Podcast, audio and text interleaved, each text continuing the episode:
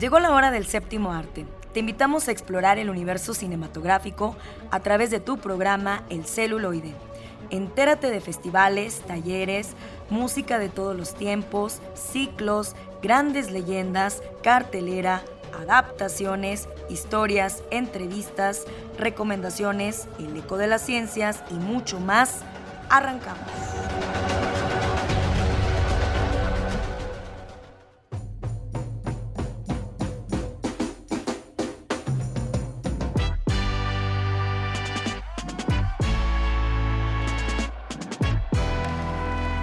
Celuloide, es un placer recibirlos como cada sábado haciendo este recorrido tan interesante por las secciones de nuestros grandes colaboradores.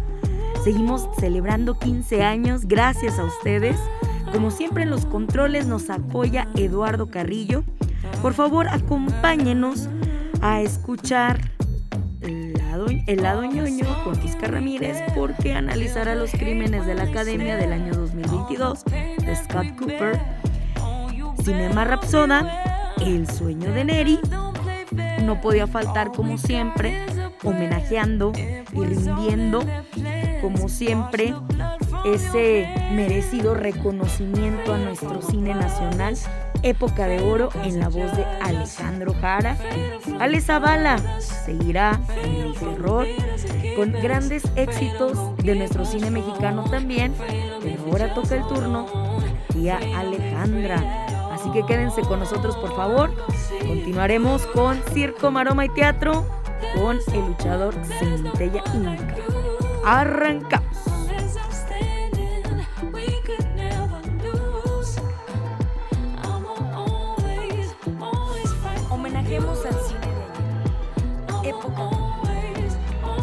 Fue un reconocido actor mexicano, inicialmente cantante, actor de teatro, luego incursionó en cine, en donde también fue director y argumentista. Debido a su importancia dentro de la actuación, la Asociación Nacional de Actores bautizó con su nombre a la medalla más importante que otorga a sus agremiados cuando cumplen 50 años de trayectoria. Hoy, en época de oro recordaremos a Eduardo Arosamena. Bienvenidos.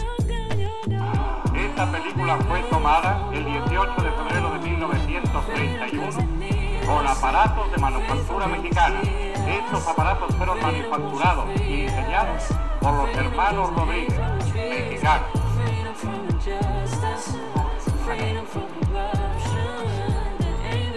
El señor Carlos Villería magnífico actor de la pantalla que ha hecho su maravilloso Drácula que se extenderá por toda la América Latina y por España. Es un orgullo de nuestra raza.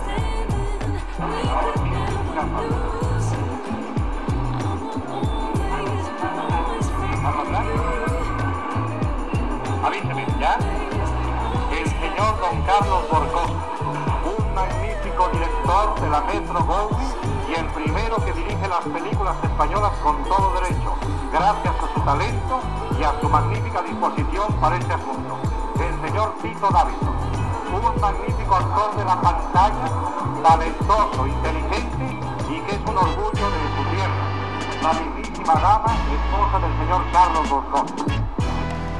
Delia Magaña, la admirable artista mexicana tan aplaudida y tan gustada. Díaz Conena. Cualquier cosa, viva México. Viva México. Me voy porque ya se me están esperando.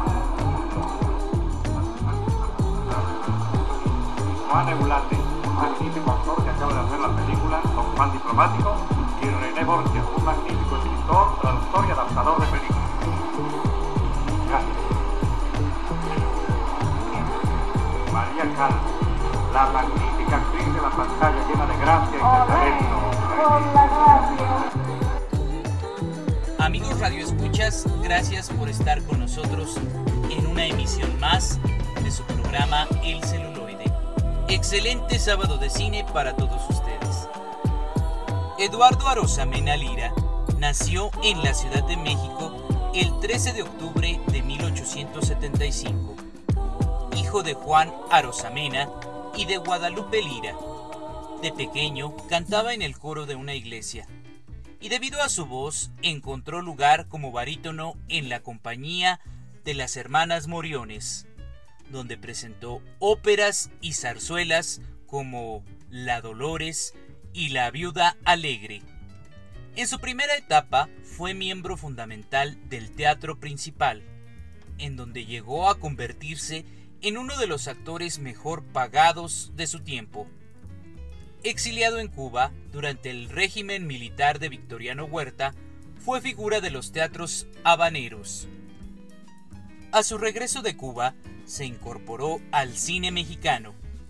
Participó en la película muda La Soñadora, como actor, director y guionista, y se convirtió en uno de los pioneros de la naciente industria. El fracaso comercial de la cinta alejó del cine a El Nanche, como era popularmente conocido, y se dedicó por completo al teatro, haciendo constantes giras por toda América Latina. En Guatemala, recibió las Palmas de Oro como homenaje a su trayectoria, y en México fungió como director de la compañía de María Teresa Montoya. Incursionó en la literatura como cuentista. Sus obras fueron publicadas en el semanario Mefistófeles. Más tarde, fue autor de la columna semanal Parece que fue ayer, publicada en el diario El Universal Ilustrado. A partir de los años 30, desarrolló nuevamente su carrera en el cine. Dirigió y escribió un par de cintas y participó en clásicos como Drácula, con producción estadounidense y en donde interpretaba a Van Helsing, personaje más tarde heredado por su hijo en el doblaje clásico latinoamericano de la versión fílmica de 1958. Martín Caratuza, Almas Rebeldes, Los de Abajo, El Gendarme Desconocido, Así se quiere en Jalisco, Flor Silvestre, Doña Bárbara, La vida inútil de Pito Pérez, Enamorada, El muchacho alegre, Río escondido, cinta por la que recibió una nominación al premio Ariel. Maclovia, La malquerida, La mujer que yo perdí y El suavecito, alternando con primeras figuras como Cantinflas, Gloria Marín, Jorge Negrete, Pedro Armendáriz, Pedro Infante, entre otros.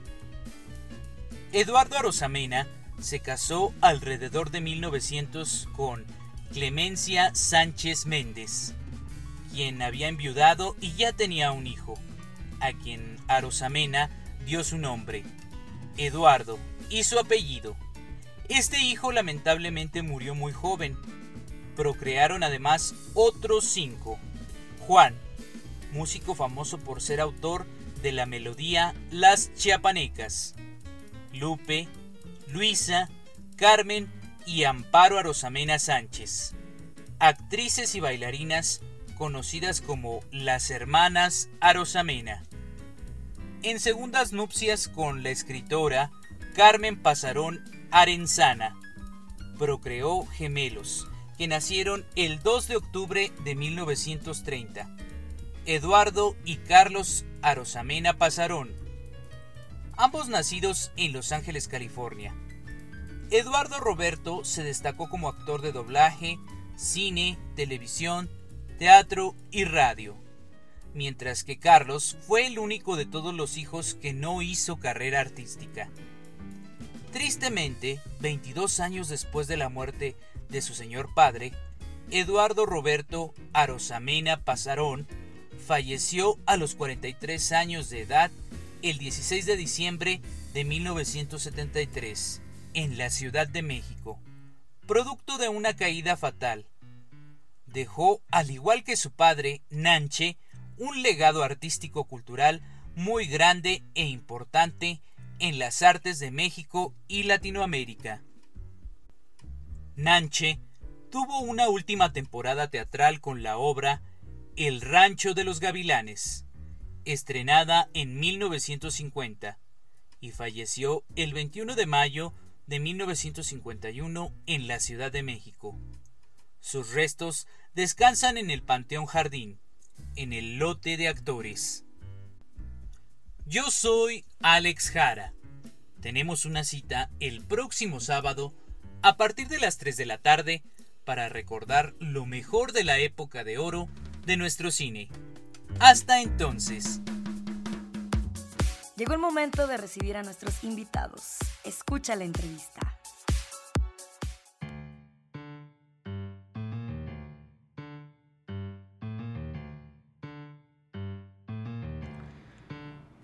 Pues continuamos con más aquí en el celuloide. ¿Se acuerdan que nos quedamos muy picados con nuestro buen amigo Centella Inca, que nos decía que su esencia es ruda, su naturaleza es ruda?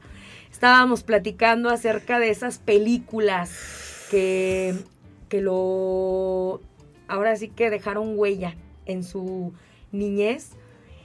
Y ahora, ¿qué sigue después de 38 años de de carrera como luchador. Eh, ¿Qué sigue? Eh, ¿Seguirás activo? Em, mm. ¿Hay un ciclo? ¿Cuál es el tiempo prudente mm. este, o el tiempo de vida para los luchadores? Desconozco, ilústrame. bueno, yo este, ya mi ciclo eh, es la primera vez que lo voy a decir, no lo he dicho, pero ya mi ciclo ya mero termina yo ya este ya voy a terminar porque quiero quiero cuidar, no que me cuiden. Y la verdad mi ciclo el ciclo de cualquier luchador en, aquí en la lucha libre es bastante largo, ¿eh? O sea, muchos dicen que hasta que el cuerpo aguante. Y la mera, hay compañeros que ya pasan de, de, 60 años y todavía siguen luchando. y, y, es algo sorprendente porque ¿cómo es posible que, que el cuerpo aguante tanto. Pues es que es el entrenamiento, es todo. Y yo la mera verdad, este, yo en todo, toda mi, etapa de, luchador profesional eh, estoy muy lastimado, pero eso nunca lo vamos a demostrar, ni nunca se va a ver, porque nosotros trabajamos para el público. Y sinceramente, pues yo ya, ya estoy a punto de... Ok, esto de la lucha libre es una combinación, ¿por qué le llaman circo, maroma, teatro? Hay show, hay actuación, es deporte. Háblanos de esta combinación. Mm, bueno, eso, eso es un deporte que lleva de todo un poco. Eh, la lucha, la lucha libre por eso se llama libre. Porque trae este como vuelos, eh, subes en las cuerdas, juegas con las cuerdas, juegas con ti mismo en hacer mortales, en volar hacia afuera. Eh, muchos eh, se molestan. Yo sí antes era de eso, me molestaba. Pero circo, maroma teatro es por los vuelos, por cómo juegas con las cuerdas, cómo te subes, eh, de todo un poquito. Este, pero para hacer todo eso, para hacer el circo, la maroma y el teatro, hay que entrenar bastante para estar bien preparados. Para subirte a las cuerdas, para, para hacer un vuelo, para, para subírtele al contrario para aventártela encima. O sea, es algo que mucha gente ve que dice, ah, pues por eso le llaman circo, maroma y teatro. Y, y, mucha gente piensa que, es, que la lucha es, es falsa. Y la mera verdad, no es, la lucha es dura, es recia. Y, y la mera verdad, eh, algo que, que, siempre he querido entender yo también es, y aquí me pegan de mentiritas. sí, es que es en verdad. Y por eso mucha gente se basa en eso. Es que. Es que son. Son golpes de mentiritas. Son payasos. Eh, aquí entra lo de payaso cuando hacemos molestar, reír, este. Eh, tener en ascuas a la gente. O sea, todo eso tiene que ver. O sea, yo soy de los que hago enojar a la gente, la hago reír. O sea, cambiamos. Esa es la forma del, del payaso pero no es tanto del payaso, es meter a la gente a que te, a que te dé una mentada, a que te agreda verbalmente, no físicamente, o que te odie. y de plano es... Tengo que caer mal, soy rudo, pero no caer mal en forma de dirigirme en agredirlos, simple y sencillamente con mi trabajo, de golpear al técnico, el, si tú me la rayas le doy otro golpe al al técnico, ya déjalo, pues, a ver, ráyamela de nuevo, paz, y le pego, lo he hecho. Me la están rayando así, pum, a ver, ráyamela de nuevo, hijo de, pum, ya déjalo. Ya el otro día no me pegue, pues dile que ya no me la raye. O sea, y ahí es donde empieza y ya te levantas y te ríes y es hijo de todo. Y haces una cosita que, que la gente a veces lo agarra chusco y no manches, se pasa. Y es cuando dice la gente, ah, payaso. Pero para ser payaso también hay que estudiarlo. Porque la mera verdad, este, el, el, estar arriba de un ring, el hacer enfadar a la gente, el hacer que te, que te aplaudan, que te ovacionen o que te la rayen, tiene su chiste. Y por eso, por eso le llamamos circo, maroma y teatro. Mucha gente le llama así, pero yo le llamo lucha libre. La lucha libre nunca acaba. ¿Por qué? Porque tiene de todo un poco y, y es algo muy padre. a mí me han dicho payaso, fantoche, ¿no? infinidad de cosas. y ahí es donde yo entro en, ¿cómo se llama? En, cuestión de, mi personaje. De hecho, oh, el público más duro, más duro, más duro que puedas tener es tu pareja. Es el público más duro porque él te critica y es cuando dice, oye, pues no que se pegaban de mentiritas. Pues, sí, sí nos pegábamos, sí, no ves. Este, de hecho tengo una, una anécdota de eso. Yo siempre que lucho, mm, eh, mi esposa me dice, no seas malo pero en otras palabras. Y yo, por, pero ya con simple vista. O sea, que le baje, que le suba, o que estoy mal, o sea. Y volteas y la ves y la gente no se da cuenta de lo, de lo que estoy viendo yo. Y es cuando más me pongo y le echo más ganas y eso. Y ya cuando la veo, pocas veces la vi reír como hasta ahora. Que vamos a la lucha, órale, ahora va con gusto. Pero se ríe de lo que yo hago se te pasas. Y yo, pero pues estoy luchando bien. Dice, no es cierto, estabas divirtiendo con él, ¿por qué estabas jugando con él? O, ¿por qué o sea, son diferentes. Y a veces la gente todo eso lo ve este, de chusco o payaso o no son verdaderos. Y dices tú, pues bueno. Y ahí es donde entra todo, todo lo que lo que dice la gente, circo, maroma y teatro, pero en realidad la lucha libre es recia. Muy bien, pues ahí lo tienen, Centella Inca, te agradecemos mucho el haber estado aquí con nosotros durante estos dos episodios para tratar de entender un poquito, porque se nos va el tiempo de volada, pero agradecidísimos y pues seguiremos muy al pendiente, ¿verdad? De, de cuando llegue el momento. No, gracias, gracias. Para la fiesta, ¿no? Hay que hacer fiesta, ¿no? Sí, sí, sí. Nos invitan a la pachanga. invitan al celuloide a la pachanga, ¿verdad, Lalo? ah, claro, con Estamos gusto. Bien no, no, no, sí, no, no. De hecho, de hecho, ya estás en mi lista. Ah, bueno. Ya estás en mi lista desde cuándo. Y no, pues agradecerles por, por esta invitación al celuloide y a ti, Pati. Híjole, es una, es algo muy, muy padre. Venía con una emoción y vengo con una emoción al, conocer personas como tú. En serio, en serio, te agradezco de corazón por darme este espacio, por darme la oportunidad de que me conozcan un poquito más y agradecerte por todo lo que has hecho por mí. En verdad. Al contrario. Muchas gracias. No, no, no. Al contrario, y acá me acuerdas para darle una llave y llevarla. una llave. No, por si, por si dice, no, es que no puedo, ese día no puedo. Venga y me lo llevo a fuerza. Me van a lastimar, pero bueno. Continuamos con más.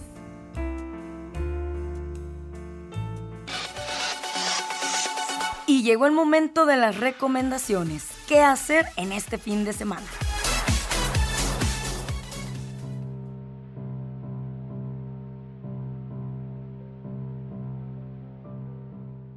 Muy buenas tardes amigos del celuloide. Gracias por sintonizarnos, como siempre, a través de Radio Universidad. Les habla Alejandra Zavala. Bienvenidos a su sección de música, cine y teatro. La semana pasada les decía que este mes hablaría de las películas de miedo, terror y suspenso que llegué a ver siendo niña y que me impactaron muchísimo entonces. Y comenzamos hablando de la película de 1968 de Carlos Taboada, Hasta el viento tiene miedo. Ahora cuando descubrí la película de la que hablaremos el día de hoy, el trauma para mí fue doble. Ya verán por qué. Dirigida por Arturo Ripstein, filmada entre 1978 y 1979 y estrenada en 1980, esta película es protagonizada por Isabela Corona, Diana Bracho y Manuel Ojeda. La película nos presenta la historia de una familia que recibe en su hogar a la anciana tía del esposo Rodolfo, quien está casado con Lucía, con quien tiene tres hijos. Malena, que es una adolescente, Andrés, que va en quinto año, y Marta, que acaba de pasar a tercero. Al principio, la tía parece ser una dulce, tierna y desvalida ancianita, pero conforme avanza el filme, la cariñosa ancianita se va mostrando más como lo que verdaderamente es, una amargada y vengativa bruja, pero bruja de verdad, quien no ha hecho más que traer desgracia y destrucción a su familia, al tomar de aprendiz a su pequeña sobrina nieta, Martita. La tía Alejandra no es exactamente un filme de terror, pero sí que transmite esa sensación de misterio, inquietud y peligro. No es explícita ni gráfica, pero muy sutilmente influencia al público tratando con tema de brujería, maldiciones, magia negra y satanismo. Seguro ahora saben por qué el doble trauma para mí. Amigos, los dejaré con algunas escenas de esta película. Muchas gracias por acompañarnos y hasta la próxima.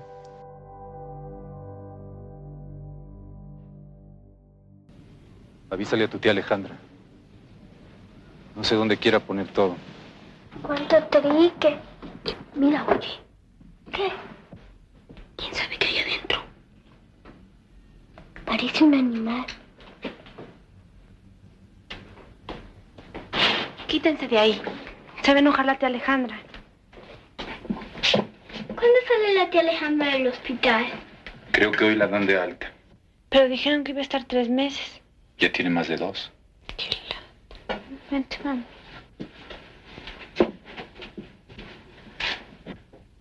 ¿Por qué no quiere Malena a su tía? No sé.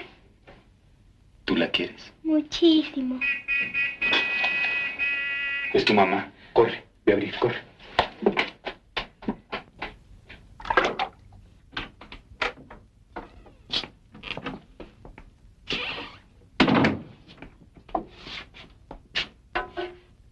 Sigue, sigue, no te preocupes por mí.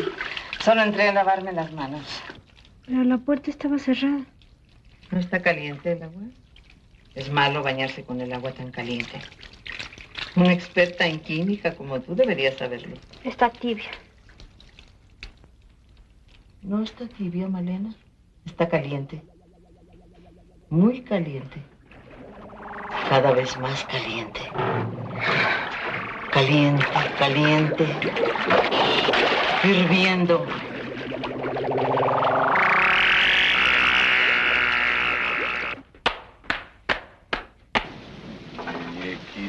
Linda, de cabellos de oro, de dientes de perlas. Mm, di- ¿Me quieres?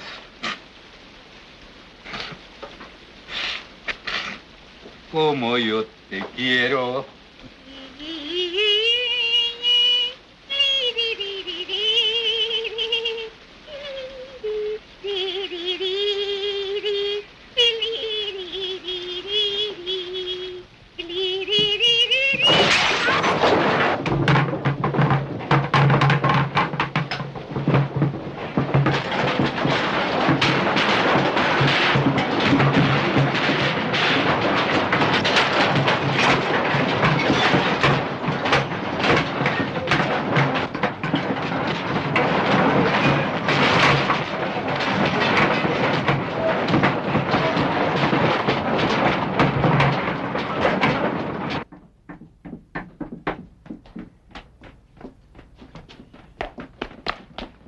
qué greñas.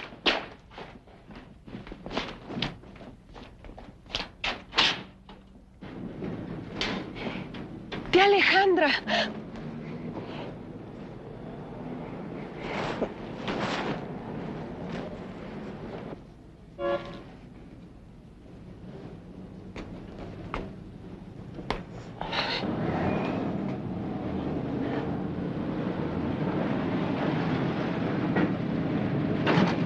Martita.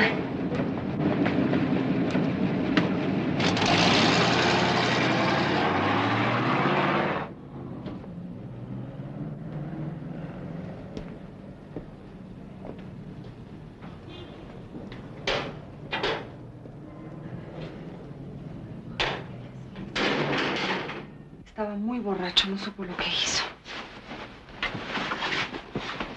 De todas maneras, no se lo voy a perdonar nunca.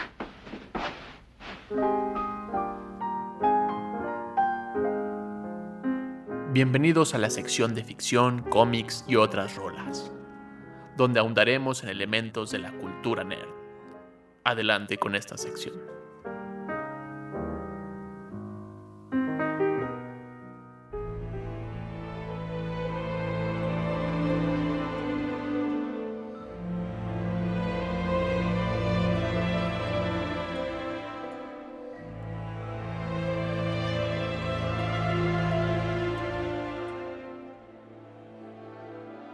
Hola a todos, bienvenidos al lado ñoño del celuloide. Me acompaña Lalo Carrillo, yo soy Oscar Ramírez y hoy quiero compartir contigo The Pale Blue Eye, una película que puedes ver en la plataforma de Netflix, una película de 2022 que está basada en una novela del mismo nombre, una novela de 2006 escrita por Louis Bayard.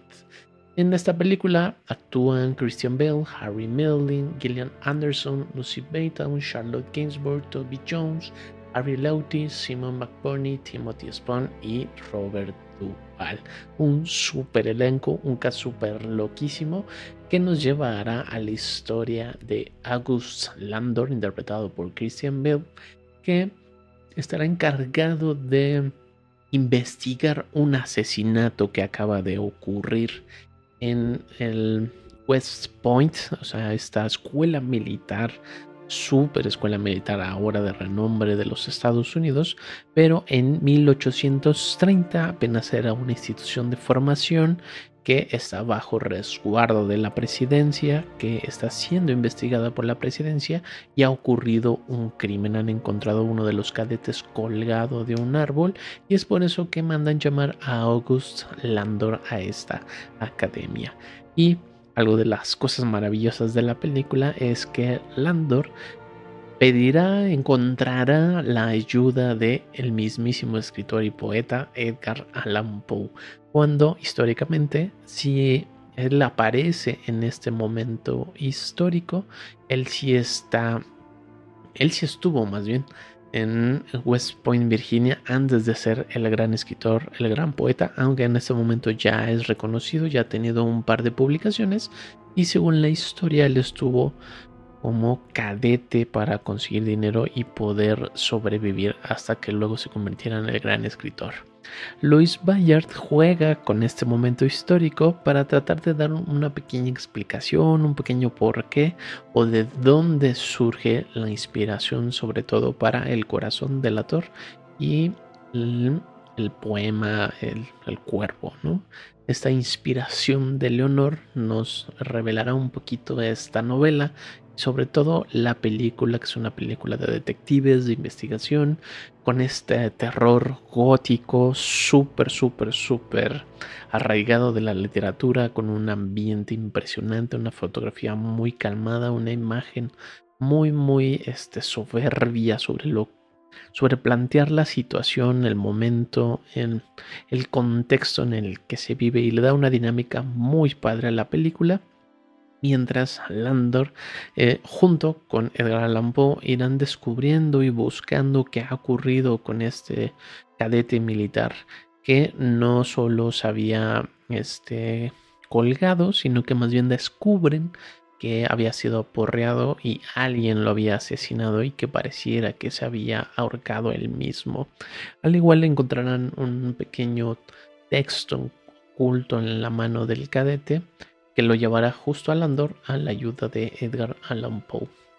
Allan Poe haciendo una pequeña investigación interna, trabajando, colaborando con Landor y nos dará un poquito el mood de los cadetes, de los jóvenes, cómo era, cómo era ser joven en esa época y sobre todo cómo era ser joven para Edgar Allan Poe que cuando la veas o si no este, si ya la viste y no te diste cuenta el mismísimo Edgar Allan Poe está interpretado por el primo Dudley de Harry Potter en un papel fenomenal, en una angustia del personaje muy soberbio y que tiene una cosa maravillosa de diálogos, de montaje, muy desde el teatro, muy desde la plástica. Entonces hace una película con un mood muy, muy peculiar, porque aunque es una película de terror, eh, tiene que ver con, sobre todo, en esta idea de el drama de presentar a los personajes en un dolor que están escondiendo a partir de lo que están haciendo en la película, que es esta historia de detectives, pero no tiene del todo una dinámica de detectives la película, pareciera más un thriller, un drama envuelto en asuntos policíacos por cómo se desarrolla la trama de los personajes, pero visualmente el corte, el montaje nos da una idea mucho más cercana y certera a esta película de, de policías. Y entonces hace una mezcla muy padre porque retoma este brillo del gótico americano, la luz de las velas, el invierno, la ciudad de Nueva York, el mismísimo Edgar Allan Poe discutiendo sobre literatura con el que pareciera ser un letrado Landor que está escondiendo un dolor interno envuelto con su hija que se irá revelando mientras se va eh, relacionando de una forma excepcional con Alan. y todo esto envuelto en una cuestión esotérica, mística, demoníaca, actos diabólicos, porque empieza a haber más asesinatos que los están llevando a una familia en particular que pareciera este, estar haciendo ritos, ritos diabólicos, ritos satánicos, no queda como del todo claro, sino más bien como la idea del ente y de los espíritus. Entonces esa es otra dinámica que tiene la película, el mundo espiritual, y lo mezcla muy peculiar porque justo queda una mezcla de géneros, no acaban de como hacer la mezcla bien, pero no se siente incómodo. Se nota cuando corta la dinámica de la película, pero no, no es que nos lleve de un lado para otro.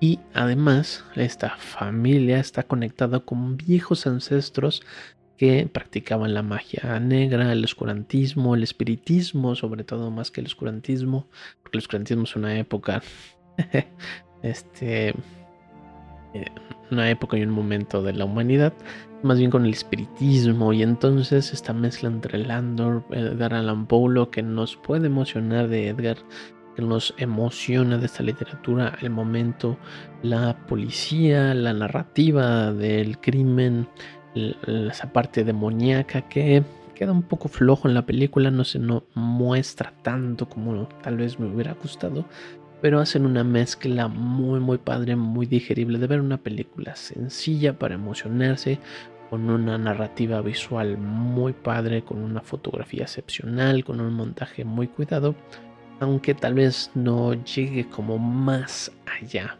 Pero eres un fanático de el gótico, un fanático de Edgar Allan Poe, un fanático como del Halloween y de esta época como de miedos y sustos. Es una película muy, muy amena de ver que está fuera de las películas de terror, las películas de suspenso, que tiene que ver más como con el mundo espiritual. Y entonces está súper chida esta película que justo nos lleva a un pedacito de historia que Lois Bayard toma como es West Point, Edgar Allan Poe y crea y ficciona este personaje Landor para darnos la verdadera historia, el verdadero trama de lo que se quiere contar. Y entonces es una novela bastante locochona, es una película muy interesante, porque si nos dejamos llevar como con la posibilidad de que así pasó, se vuelve una película muy muy muy disfrutable que si eres fanático como yo de Alan Poe, pues, nos acerca un poquito más a ver cómo es el personaje, cómo se desenvolvía y sobre todo la relación que va teniendo con August Landor, sobre todo al cierre de la película, es una cosa maravillosa porque los personajes se complementan mientras se van alejando y eso lo hace excepcional en la trama de los personajes, en cómo se desenvuelven los personajes,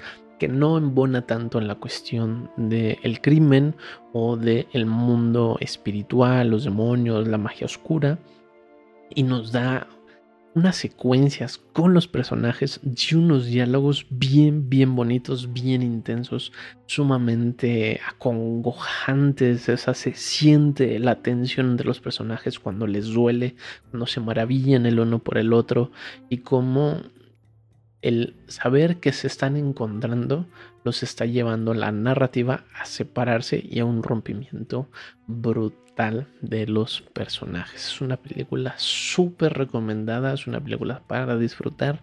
No tiene jumpscare, no tiene sustos, pero tiene un ambiente sumamente gótico, el gótico americano a punto y lo ha representado de una forma maravillosa. Esta película dirigida por Scott Cooper. The Pale Blue Eyes es una película que puedes disfrutar en la plataforma de Netflix. Gracias por estar aquí y compartir un pedacito de la historia de Edgar Allan Poe, un pedacito de la historia de West Point, que parte de un momento histórico, pero la ficción de una manera que, insisto, si nos dejamos llevar, te podrá llevar a una película muy, muy disfrutable. No olvides eh, dejar tus comentarios, tus opiniones y sobre todo seguirnos en la página de El Celuloide. Nos encuentras en Facebook, así buscándonos como el celuloide, al igual que puedes escuchar este y el resto de los programas anteriores en cualquier plataforma de podcast, sobre todo buscándonos en Spotify como el celuloide Radio Universidad. Nos escuchamos la próxima y continúa aquí en el 1190 del AM. Cinema Rapsoda historia del cine, melodrama y vida cotidiana.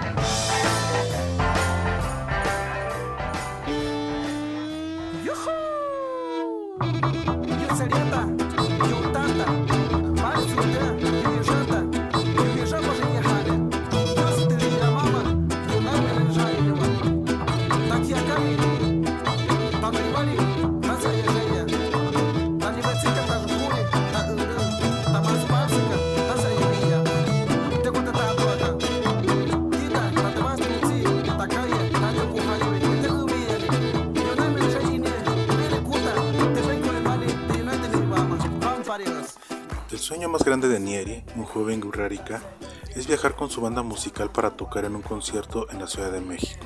Su padre, quien es un maracame, tiene otros planes para él, así que debe seguir la tradición y encontrar al venado azul en sus sueños para poder aprender a sanar y convertirse en maracame también. Ganadora en 2017 del premio Ariel como Mejor Ópera Prima y Mejor Música Original, hoy en Cinema Rapsoda hablaremos del sueño del maracame, un filme de Federico Czacchetti en el cual aborda una de las grandes problemáticas que existe en Wirikuta frente a empresas extraccionistas canadienses combinando elementos mágicos y simbólicos de una cultura milenaria.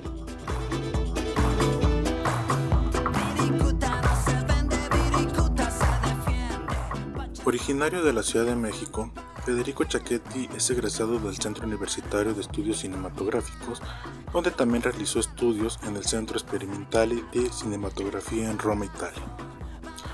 Ha dirigido ocho cortometrajes que han participado en distintos festivales nacionales e internacionales. En el 2016 formó parte del programa de la residencia del cine de fundación del Festival de Cannes, donde escribió y desarrolló su segundo largometraje, Cartas desde el País de los Taromares, y en el programa Mexicanes en el KIF. Su primer largometraje como director y guionista es El sueño del Maracán y también fue parte de la selección de largometrajes mexicano de la selección oficial del 14 Festival Internacional de Cine en Morelia. El sueño del Maracame trata del drama de una adolescente wixárika que está lidiando con los supuestos polos de la modernidad urbana expresada en la música popular y la tradición rural encarnada en su padre.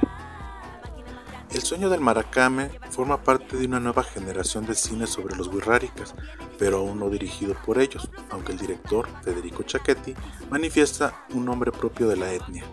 El reparto está compuesto por Luciano Bautista, Mariana Treviño, Antonio Parra, entre otros muchos más de la población wirrárica.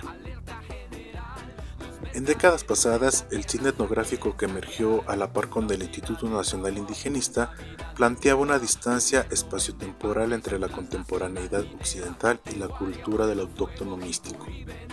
Esta película, nominada para una serie de premios y ganadora de al menos dos, introduce novedosos elementos visuales, narrativos y musicales, creando una perspectiva más crítica y matizada sobre las complejidades de un pueblo que durante siglos ha retado a las tradiciones y costumbres urbanas con una amplia gama de relaciones interculturales.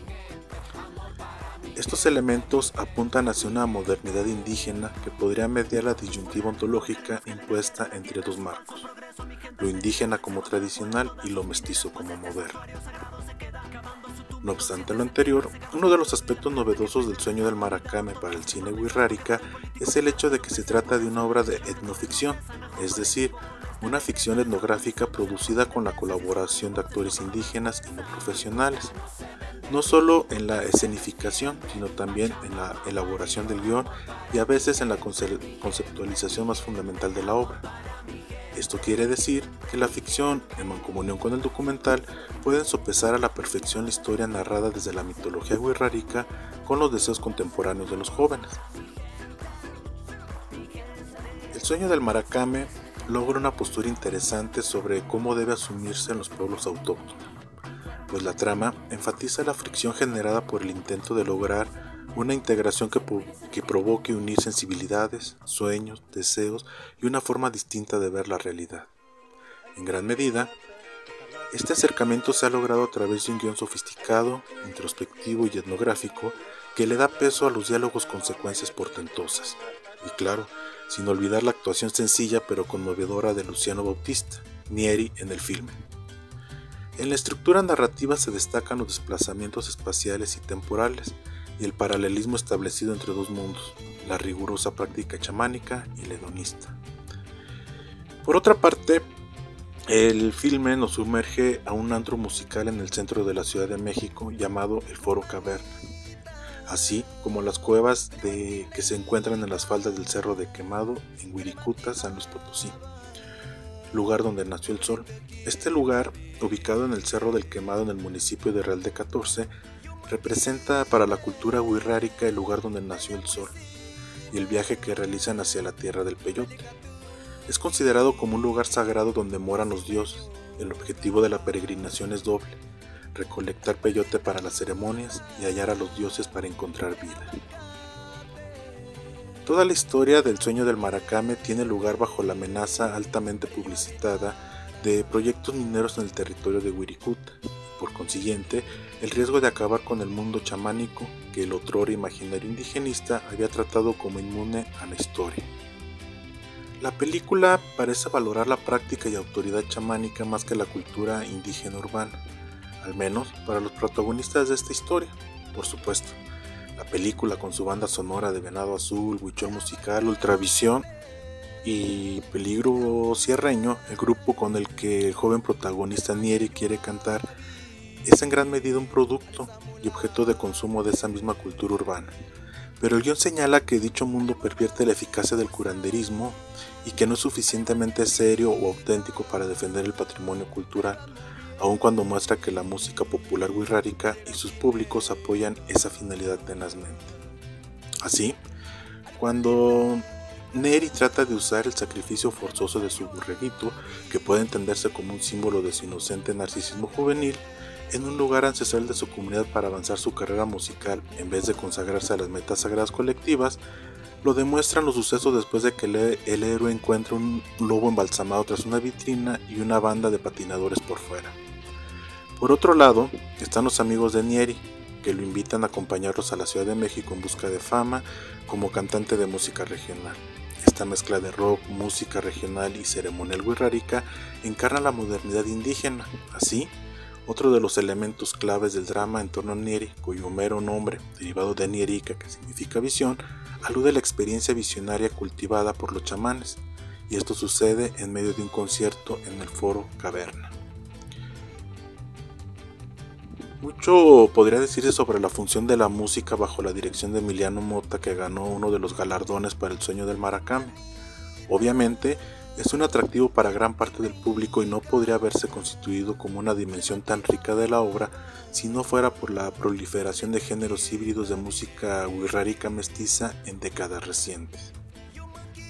En la escena culminante que ejemplifica la complejidad del campo cultural en torno a Nieri, los jóvenes músicos wixárika posicionan su música regional, con todo y los toques de rock y banda que incorpora, en contra de los locos de la banda de música tecno que los antecede en el escenario del Foro Caverna.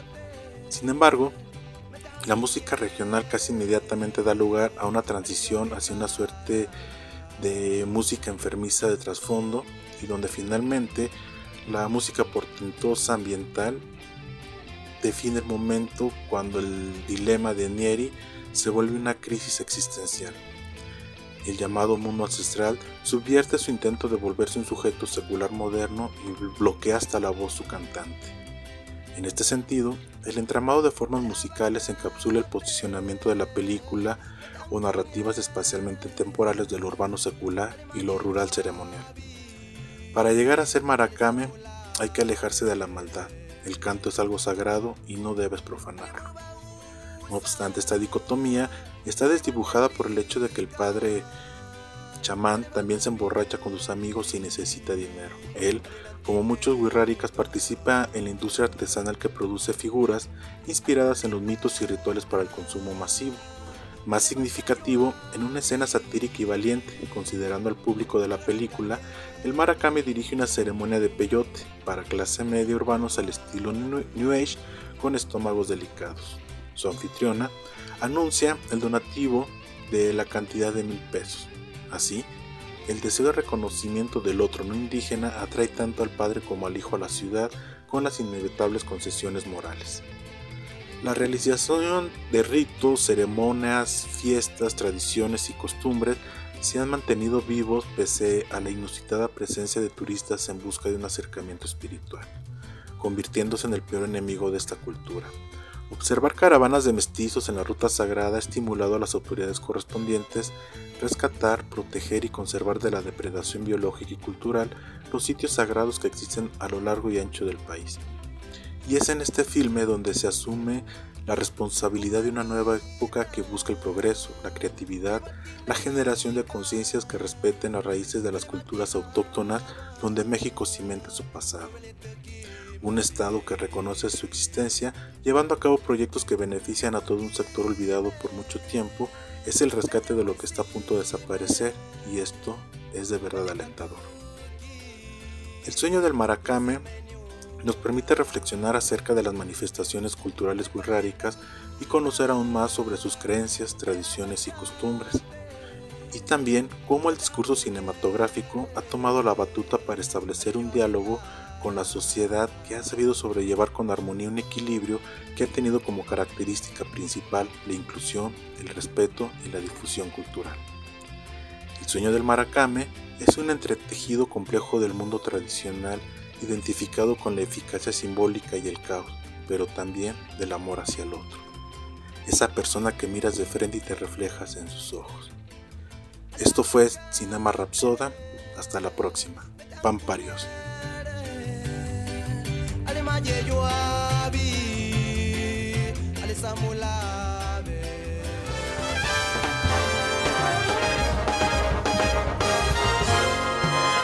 Esto fue El Celuloide. Escúchanos por el 1190 de AM. Teléfonos en cabinas 826-1348. Síguenos en nuestras redes sociales y YouTube. Nos encuentras como El Celuloide. Dirección de Radio y Televisión de la Universidad Autónoma de San Luis Potosí.